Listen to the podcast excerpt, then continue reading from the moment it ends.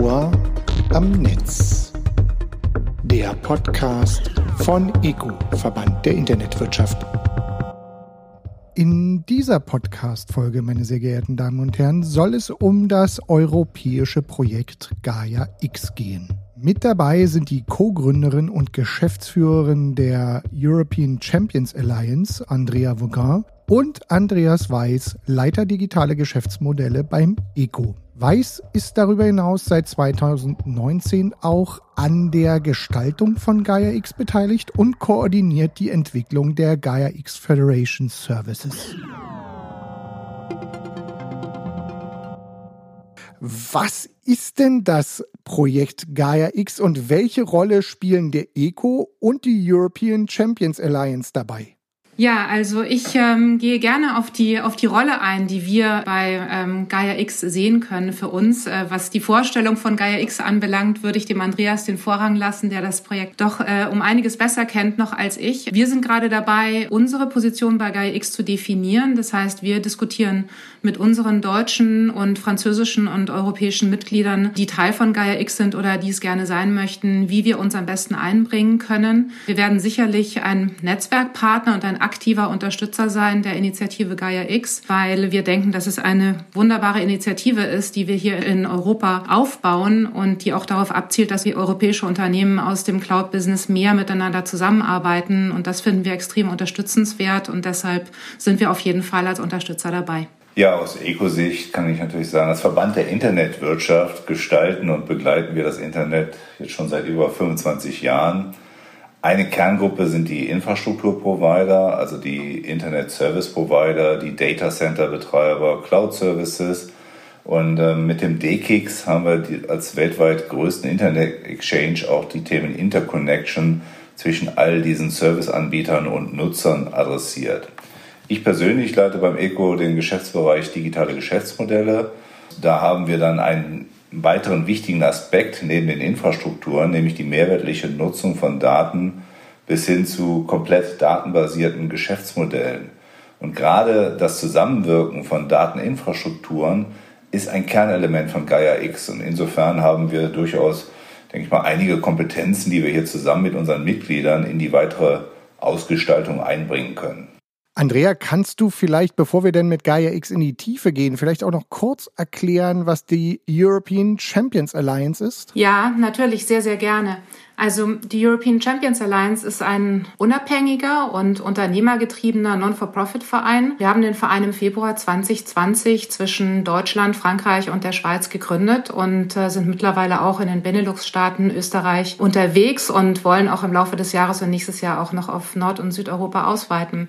Unser Ziel ist es, ein europäisches Ökosystem von Startups, Scale-ups, KMUs, großen, kleinen Unternehmen, anderen Vereinen und Branchenexperten zu schaffen, die sich für europäische Technologien begeistern und vor allem auch für die europäischen Werte einsetzen. Wir nutzen dafür unser europäisches Netzwerk, um einerseits Marktkenntnisse auszutauschen und mehr Markttransparenz zu bereiten, ähm, Geschäftsmöglichkeiten zwischen unseren Mitgliedern zu aktivieren und somit auch das Wachstum europäischer Champions zu fördern, vor allem im digitalen und im Technologiebereich. Man kann demnach sagen, dass wir eher ein Do-Tank sind als eine Think-Tank. Also wir haben keine Lobbying-Aktivitäten, sondern sind wirklich sehr, sehr business-fokussiert. Wir tun es es in, in acht branchenorientierten Fokusgruppen. Das ist noch ganz wichtig bei uns, wie wir organisiert sind. Auf der einen Seite die Themen, die haben wir natürlich auch aus europäischen ähm, ja, Themen ausgewählt, sagen wir es mal so. Also das Thema Cybersecurity, Smart Industry. Ähm, dann haben wir eine Fokusgruppe im Bereich Health Tech, Green Tech, New Mobility. Dann zum Thema Events, ähm, Legal Governance und Innovation. Also unsere drei Wirkungsbereiche auch in diesen Fokusgruppen sind auf der einen Seite Aufklärung über europäische Technologien, Veröffentlichungen und Events, das Netzwerken zwischen unseren Mitgliedern und dann auch die konkrete Unterstützung der Mitglieder bei ihren europäischen Projekten. Super, dann sind wir da auch alle ein bisschen schlauer. Jetzt wollen wir ein bisschen in die Tiefe gehen. Steigen wir aber trotzdem möglichst weit übergreifend ein. Warum brauchen wir denn insgesamt eine stabile europäische Dateninfrastruktur? Insbesondere, wenn man so ein bisschen in Richtung digitale Souveränität und Datensouveränität guckt. Andreas, willst du vielleicht ein bisschen einsteigen? Ja, da kann ich gerne mal ausholen, denn äh, man muss ja verstehen, wie Gaia X eigentlich entstanden ist. Der, der Anstoß kam nämlich aus der Plattform Industrie 4.0. Also hier werden im Bereich der Produktion und auch der industriellen Fertigung äh, Digitalisierungsverfahren erarbeitet. Daten sind dabei zentrale Komponenten, um neue Wertschöpfung zu generieren. Und diese müssen aber auch irgendwie prozessiert werden und in vielen Fällen halt auch in externen Verarbeitungsverfahren überführt werden. Und da muss man sagen, ist die Auswahl an Anbietern recht überschaubar, weil es ist sehr zentralistisch organisiert und zum Teil auch mit einem beträchtlichen Login versehen. Was wir also brauchen, ist ein breiteres, dezentrales Angebot nach einheitlichen Standards und nach EU-Regeln und mit besonderen Mechanismen für Datensouveränität. Und wenn wir dann nochmal fragen, warum brauchen wir solche stabilen Infrastrukturen? Ich denke, gerade nach einem Jahr Covid-19 sind wir, sind wir besonders sensibilisiert, wenn es um die Frage der Resilienz digitaler Services geht. Also ich mag mir nicht vorstellen, wenn wir diese Situation vor 10 oder 15 Jahren hätten, was das für Auswirkungen hätte auf die Wirtschaft, auf die Gesellschaft in fast allen Lebensbereichen. Und äh, ich denke, da sollte man es sehr ernsthaft betrachten, was können wir tun, um auch hier eigene leistungsfähige Angebote zu haben, die eben auch sehr konsequent nach europäischen Standards betrieben werden. Das ist wirklich so einer der großen Punkte bei GaiaX. Ich denke, was wir verstehen müssen, ist, dass die, diese europäische digitale Souveränität gibt uns natürlich auch sowohl den Bürgern als auch den Unternehmen die Möglichkeit, zu entscheiden, welche Daten über uns gesammelt, geteilt, verwendet und irgendwo gespeichert werden dürfen. Also ich finde das ganz besonders wichtig ähm, heutzutage, dass nicht nur die Unternehmen das verstehen, sondern eben auch die Bürger. Und ähm, mehr und mehr Daten werden natürlich auch im Industrieumfeld generiert. Wir haben mehr und mehr Connected Devices, die ähm, täglich große Mengen an Daten produzieren. Und wir wissen ja heute, dass bis zu 90 Prozent unserer Daten in den USA gespeichert sind und daher auch nicht immer unbedingt den europäischen äh, Gesetzen unterliegen. Und ich denke, dass das einfach schützenswert ist und dass wir uns deshalb auch dementsprechend organisieren müssen in Europa und vor allem auch das äh, Bewusstsein dafür geschärft werden muss. Und zwar nicht nur im ähm, Unternehmerumfeld, sondern auch bei den Bürgern, damit die das auch verstehen. Nun wollen wir mal ein bisschen in die Praxis einsteigen. Ich sage immer gerne Butter bei die Fische. Welche Projekte gibt es denn innerhalb von Gaia X? Gibt es da vielleicht schon Beispiele? Ja, vielleicht müssen wir uns mal ein bisschen differenzieren. Es gibt ja verschiedene Aufgabenbereiche, weil wir müssen unterscheiden zwischen Gaia X als, als Öko, Gesamtökosystem, dann zwischen diesen einzelnen Gaia X Anwendungsgruppen und das, was eigentlich im Kern auch in der Gaia X AISBL erarbeitet wird. Das ist ja quasi jetzt der neu gegründete Fachverband, der eigentlich die Grundlagen für Gaia X definiert und spezifiziert. Gerade aus diesem Kern heraus haben wir natürlich die grundlegenden Themen. Wir brauchen angemessene Policies and Rules, also quasi das Regelwerk, was nötig ist, um einen Gaia X Vertrauensraum aufzubauen. Denn nur wenn alle nach gleichen Regeln arbeiten, unter Anerkennung eben genau der EU-Standards, da gehört zum Beispiel GDPR dazu, da gehört EIDAS dazu, da gehört äh, EU Cyber Security Act dazu. Also das muss ja irgendwie auch adressiert werden, weil sonst haben wir überhaupt gar keinen Handlungsrahmen. Dann muss die Architektur ja auch definiert werden, denn ein, ein Kernleistungsversprechen ist ja die Interoperabilität und auch die Portabilität von Daten äh, und eben auch diese Technologien, um souveränen Datenaustausch zu ermöglichen. Und das wiederum adressieren wir dann auch mit den Federation Services da ist ECO ja Project Management Office, um jetzt quasi eine erste Version von Diensten, um für den Aufbau von Gaia X Föderationen entwickeln zu lassen. Also das sind so quasi die Grundbausteine und die werden jetzt überführt und wenn man so ein bisschen die Presse verfolgt, eine der aktuellen Ankündigungen ist zum Beispiel Katina X. Das ist also die Automotive Alliance vormals, die also sagt, wir bauen hier einen entsprechenden äh, Raum, ein Ökosystem, in dem Bereich, gerade im Bereich der, der Automobilfertigung und auch der Distribution, die Supply Chains orchestriert werden und eigentlich auch alle Zulieferer und KMUs, die auch mit in dieser Wertschöpfungskette sind, quasi zusammen angebunden werden, um einen gemeinsamen Raum zu bilden, in dem solche Services und auch die Datenverarbeitung erfolgt. Da kommen wir dann halt auch in den weiteren Bereich Datenraummobilität. Das ist eine ganz wichtige Initiative, in der es darum geht, jetzt auch gerade im Bereich der Logistik, der Verkehrssteuerung, auch des Zusammenarbeitens verschiedener Mobilitätsarten, sei es Pkw, äh, Lkw, aber auch Schiene, Flugverkehr, dass man dort auch hier eine, eine Kombination, eine Zusammenführung findet und mehrwertliche Verarbeitung schaffen kann. Und dann haben wir so spezielle Bereiche. Im, im, im landwirtschaftlichen Bereich gibt es Agri-Gaia, äh, es gibt äh, im Bereich der Finanzwirtschaft, gerade in Hessen so ein Cluster, in, in, auch in Zusammenarbeit mit Frankreich, wo es halt um Aufbau von äh, äh entsprechenden Finanzdiensten geht nach Gaia X-Standards. Also da passiert jetzt unheimlich viel. Und aktuell läuft ja auch der Förderaufruf äh, des äh, Wirtschaftsministeriums für den äh, weiteren Aufbau von Gaia X Use Cases in den verschiedensten Domänen. Das ist hochspannend und äh, sind auch sehr umfangreiche Fördermittel, die dort zum Einsatz kommen. Andrea, nun bist du mit der ECA unter anderem auch dabei, dass das Thema Startups eine ganz wichtige Rolle dabei spielen soll.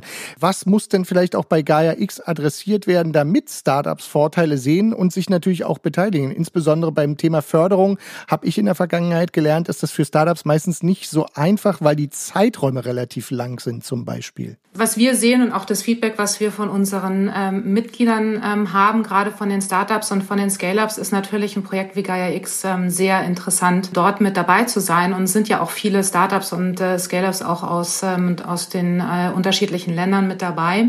Ähm, jetzt ist es natürlich so, dass ähm, so ein Verein wie äh, auch Gaia X natürlich auch mit ähm, einiger Komplexität, sage ich jetzt mal, einhergeht. Das heißt, auf der einen Seite gibt es natürlich klare Vorteile, weil wir Marktzugänge öffnen können, weil wir Kooperationen fördern können zwischen den Unternehmen, weil wir auch ganz neue ähm, Services und Produkte entwickeln können, gemeinsam zwischen den europäischen Unternehmen. Das heißt, da sehe ich auf jeden Fall sehr, sehr viele Vorteile und das sehen natürlich die Unternehmen auch.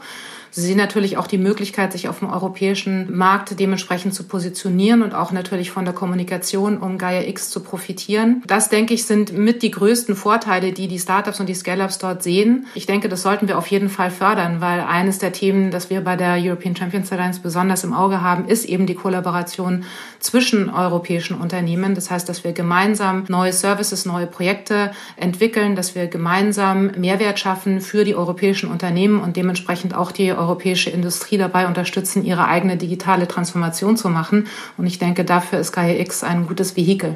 Und Andreas, wenn wir jetzt noch mal ein bisschen gucken, für kleine und mittelständische Unternehmen, gibt es denn Einstiegsbarrieren oder sind wir da barrierefrei? Das ist eine Frage des Betrachters. Ich würde es mal so formulieren. Also was uns wirklich wichtig ist, und das geht jetzt nochmal einher mit der Frage, warum brauchen wir eigentlich europäische souveräne Dateninfrastrukturen. Weil ich glaube, ein ganz wichtiger Aspekt ist quasi die Beteiligung an der Wertschöpfung von digitalen Verfahren. Da sehe ich so ein, schon ein, ein ziemliches Ungleichgewicht zwischen den Möglichkeiten, die die Hyperscaler zur Beteiligung liefern und das, was wir eigentlich machen müssten. Und äh, gerade in diesem Kontext, wenn es um, die, um den Aufbau von Innovation geht, sehe ich gerade die Startups und die Scale-ups als, als wichtiges Element, weil die leben Innovation am Ende des Tages. Äh, und hier werden neue Ideen entwickelt, werden auch prototypische Umsetzungen durchgeführt. Aber das Problem ist doch, dass dann, äh, wenn so ein Unternehmen dann sagt, hier, ich habe was super Tolles und will das mal dem Bayer-Konzern oder dem RWE vorstellen,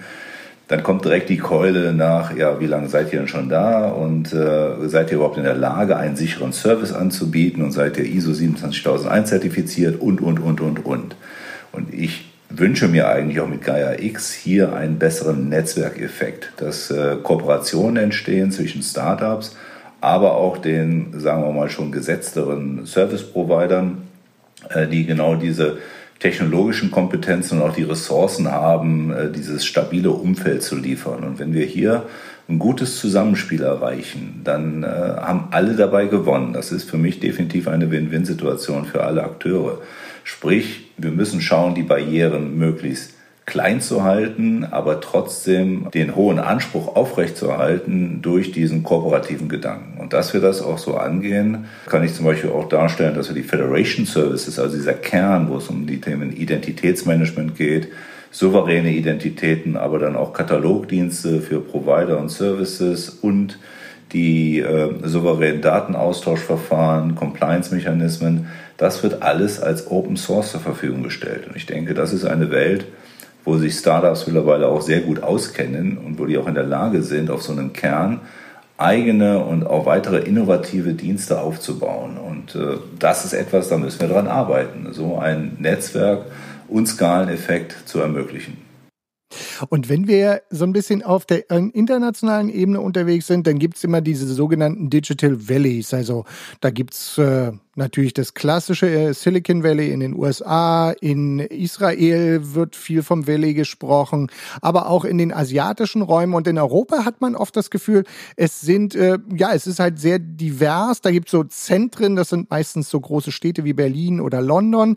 Und gleichzeitig geht's oft um das dicke, fette Geld, um die großen Venture Capital Sachen. Gibt's da für Europa vielleicht einen Weg, aufgrund auch dieses dezentralen ja, europäischen Denkens bisher. Gibt es da vielleicht andere Wege, Startups auch erfolgreich zu machen? Wenn ich da mal so aus, aus der Sicht äh, von Eco da drauf schauen darf, ich war nie ein Freund von dieser The, the Winner Takes It All Strategie. Äh, wir müssen einfach verstehen, Europa ist föderal und ist dezentral aufgestellt. Äh, wenn ich mir so manche Berlin-Initiativen anschaue oder auch in den Großstädten, das Wichtigste ist erstmal, dass sie schick sind. Aber die Frage ist, man muss sich auch schon mal die Hände schmutzig machen und man muss mal wirklich direkt vor Ort arbeiten. Eigentlich nach heutigen Betrachtungsweisen muss es völlig egal sein, an welchem Ort ich unterwegs bin. Ich würde mir dann auch wünschen, dass man mit etwas mehr Sorgfalt überlegt, was für ein Produkt will ich angehen, wer kann es gebrauchen Natürlich sind Startups, sie müssen auch testen und Fehlerkultur gehört auch dazu. Aber einfach nur äh, versuchen, mit maximal Geld ein Thema nach vorne zu pushen, um sich ganz nach vorne an die Spitze zu jagen, das ist das typische amerikanische Modell und ich würde mir wünschen, dass wir da einen Gegenentwurf haben, dass wir durch Kooperation auch besser mit den Investitionen umgehen und vielleicht zielgenauer arbeiten, aber trotzdem diese gesamte Bandbreite adressiert bekommen. Denn es sind unheimlich viele Aufgaben, die hier zu lösen sind. Vielleicht geht es immer, nicht immer nur um das Einhorn, sondern wirklich auch um, um die Breite der Angebote. Aber ich glaube, Andrea hat da bestimmt auch nochmal einen ganz besonderen Blick drauf. Also ich kann es nur unterstreichen, was, äh, was Andreas gesagt hat. Auf der einen Seite natürlich, ja, das amerikanische Modell und das läuft natürlich in vielen oder in den meisten Startups. Also wenn wir jetzt wirklich von Hypergrowth-Unternehmen sprechen, ist es natürlich meistens noch so, dass diese durch ähm, Venture Capital eben gefördert werden, finanziert werden. Und wir müssen auch dazu sagen, wir haben wirklich stark aufgeholt in Europa, was Investitionen anbelangt in, äh, in Startups. Und äh, am Anfang war es ja so, dass wir ähm, relativ, also relativ gut eigentlich im Early-Stage-Bereich investieren konnten, also die Series A und B zum Beispiel.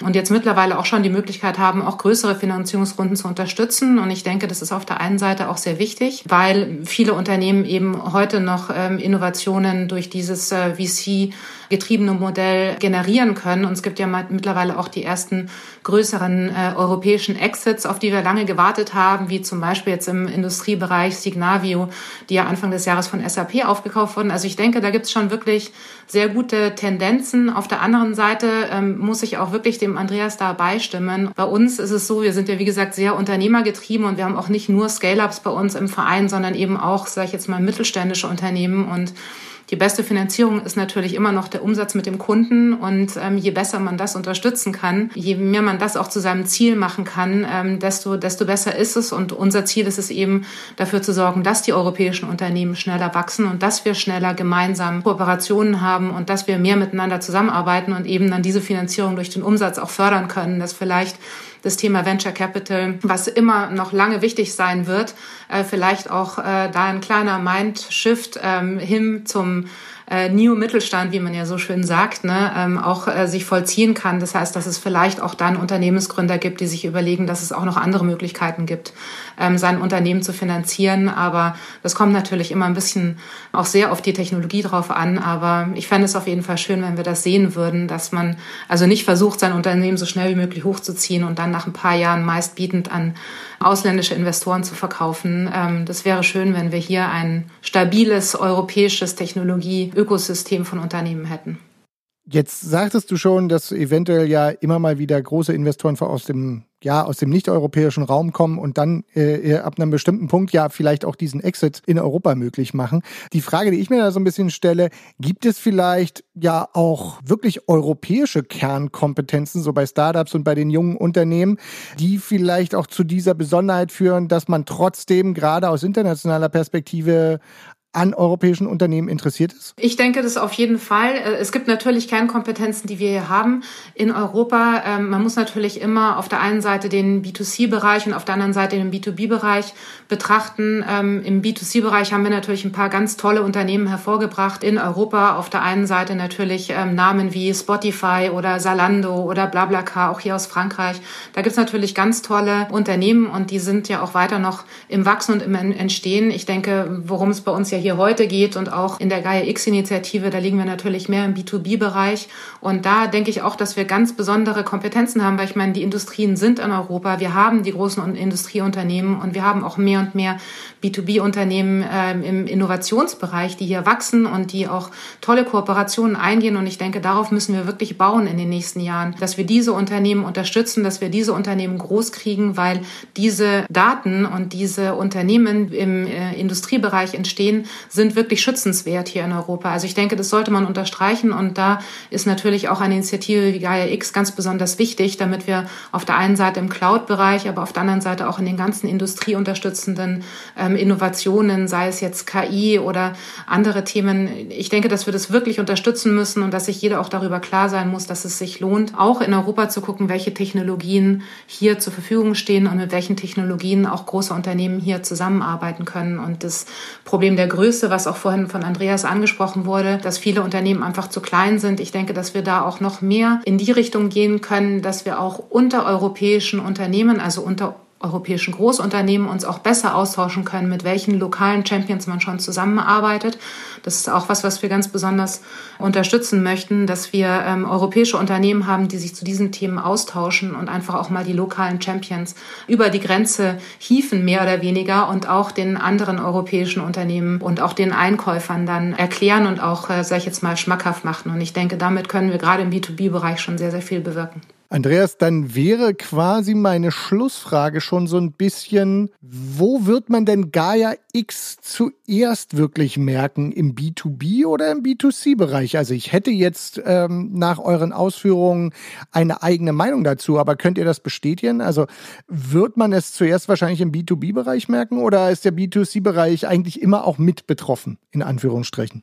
Ein klares Ja, es wird im B2B-Bereich die erste Wirkung haben. Und äh, um das nochmal anzuschließen, auf was Andrea gesagt hat, also wir sehen so vier Kernkompetenzbereichen, wo wir wirklich auch in Europa gut aufgestellt sind. Das ist im Bereich der KI, im Bereich von Blockchain, im Bereich von Industrial IoT und auch Security. Also wenn wir diese vier Kernkompetenzen zusammenführen, dann haben wir wirklich genau das, was im B2B-Bereich, im Innovationsbereich am meisten nachgefragt wird. Und das muss halt jetzt auch gut aufeinander abgestimmt werden. Und ich denke, da ist die große Chance und was ich damit auch einhergehend noch sagen möchte, dass wir durchaus ein Defizit haben im Bereich der Forschungsabwicklung, weil wir haben exzellente Forschungsinstitute, die aber vielleicht nicht so aufgestellt sind, dass sie ernsthaft schauen, dass das, was geforscht wird, auch wirklich in die praktische Umsetzung kommen. Oder zumindest ist da definitiv noch Luft nach oben. Und ich sehe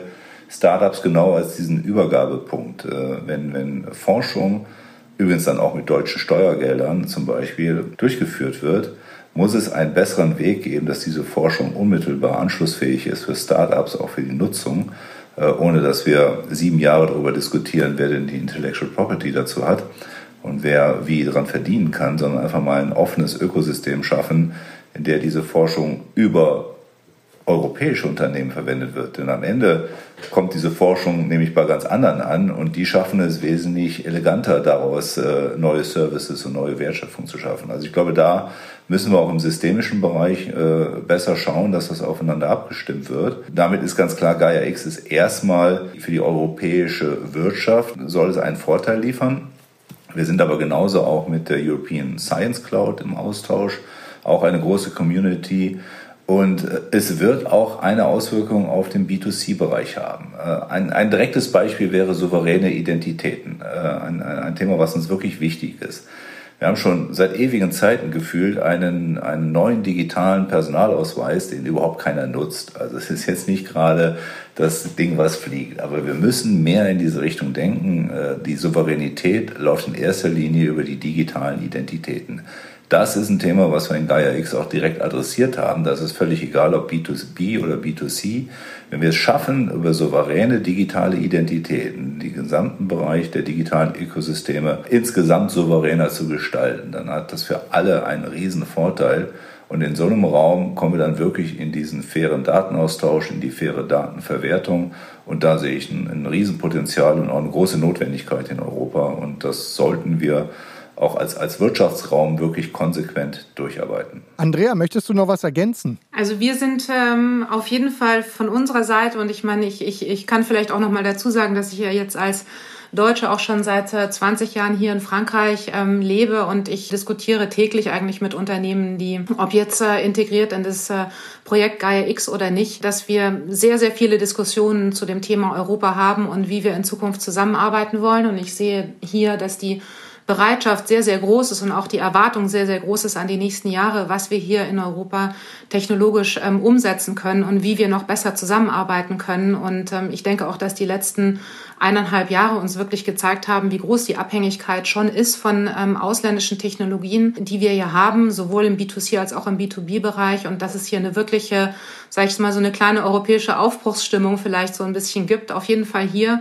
Und äh, dass äh, viele äh, Unternehmen sehr, sehr gerne auch mit den deutschen und anderen europäischen Unternehmen zusammenarbeiten wollen. Das, was Andreas angesprochen hatte, ist auch ein wichtiger Punkt. Das heißt, diese Risikobereitschaft, die wir ja immer so ein bisschen bemängeln hier in Europa und die wir ja auch sehen, denke ich, ähm, sollten wir auf jeden Fall so ein bisschen bearbeiten. Man muss auch ab und zu ein kleines bisschen Risiko eingehen und ähm, vor allem auch eine, sag ich jetzt mal, europäische kulturelle Offenheit haben, mit äh, den anderen Unternehmen und mit den anderen, sage ich jetzt mal, Stakeholdern so im Ökosystem zusammenzuarbeiten. Ich denke, das ist wichtig. Ich denke, der Wille ist da und wie immer ist dann natürlich äh, der große Schritt vom Willen in die ähm, Aktivität und dass wir das dann auch wirklich gemeinsam umsetzen. Aber ich bin sehr, sehr positiv und wir freuen uns dann natürlich auf das, was in den nächsten Monaten kommt bei Gaia X, aber auch ansonsten im europäischen Ökosystem.